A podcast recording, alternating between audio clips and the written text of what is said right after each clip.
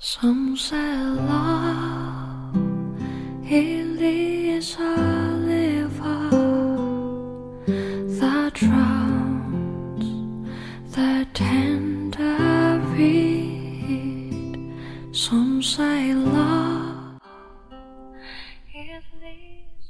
用声音记录生活，用故事温暖你我。欢迎来到佳语电台。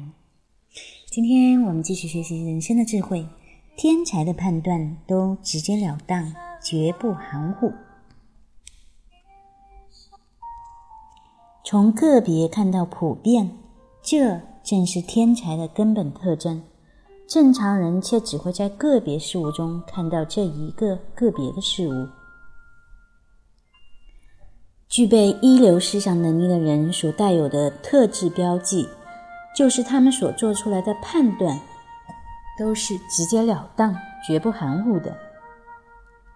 他们所表达的东西都是他们自己思考的结果，甚至表达其见解的方式也无一例外显示出这一点。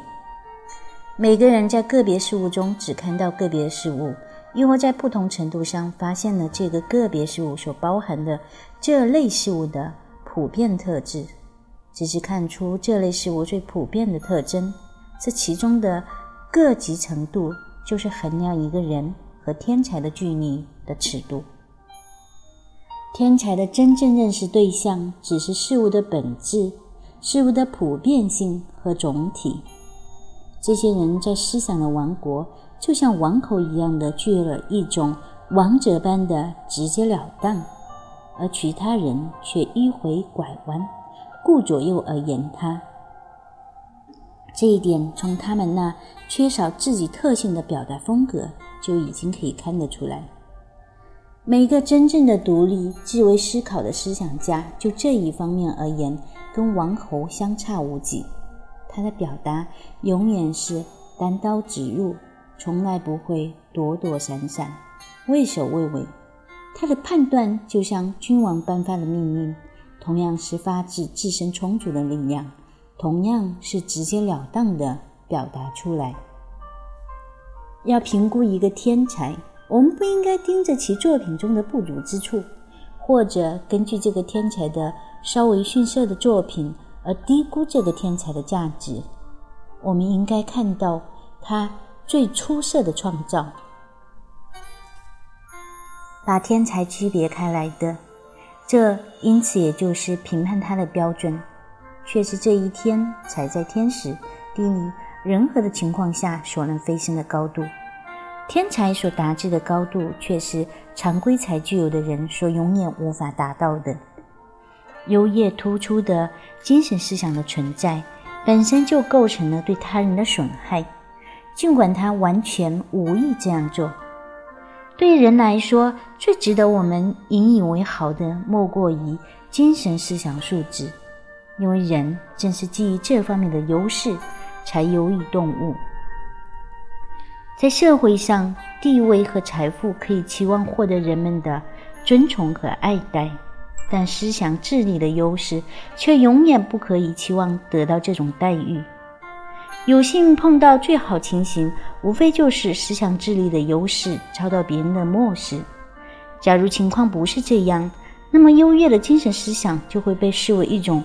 无理和冒犯，或者人们就会认为这种游业精神的拥有者是通过不合法的手段取得他们所拥有的天赋。现在他们竟在此炫耀了。伟大的思想者在其所在的短暂时代，就犹如一座大厦坐落在一个狭窄的广场，也就是说，人们无法看到这座大厦的整体。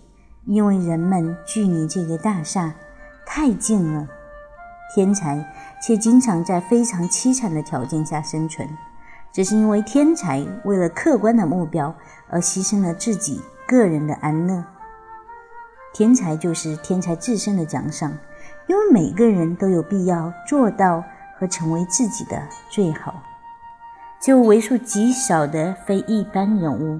他们真正关心的不是个人和实际的事物，而是客观和理论性的东西，才可以认识到事物和这一世界的本质性的东西，也就是说，至高的真理，并且以某种方式把这个认识重现出来。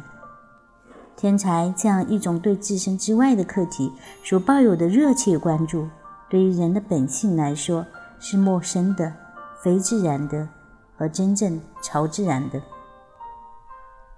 对于这种天才来说，他们所创作的图画、诗歌或者思想作品就是目的；但对于初至难造者而言，这些只不过是手段而已。庸才们。一般来说，也知道得很清楚，应该如何谋取自己的利益，因为他们乖乖地依偎着同时代的大众，随时准备着为同时代的人反复无常、变化不定的需要效劳。天才的作品贡献给各个时代，但这些作品通常只在后世才开始获得承认。总而言之，只有那些通过自己的劳动。不管只是实际性的工作，亦或理论性的作品，追求纯粹客观的目的，而不是谋取个人利的利个人利益的人，才是伟大的。天才并没有谋取自身的利益，就凭这一点，那他无论在何种情况下都是伟大的了。相比之下，所有指向个人目的的行为和努力都是渺小的。因为受这一目的的驱使而活动起来的人，只是在微不足道和匆匆即逝自身认出和发现自己；而在每一样事物，因此一直在前体事物中都能认出自身的人，就是伟大的。他们不像其他人那样只活在微观的宇宙里面，他们其实还活在宏观的宇宙里面。事物的整体与这种天才息息相关。而他们也试图领会和理解这一整体，以便把它表现出来，或者对这一整体做出解释，或者在实际中对这一整体施加影响。这一整体对这样的天才而言不是陌生的，他感觉到这一整体与自己有关，正因为它扩大了自己的范围，我们才把它称为伟大。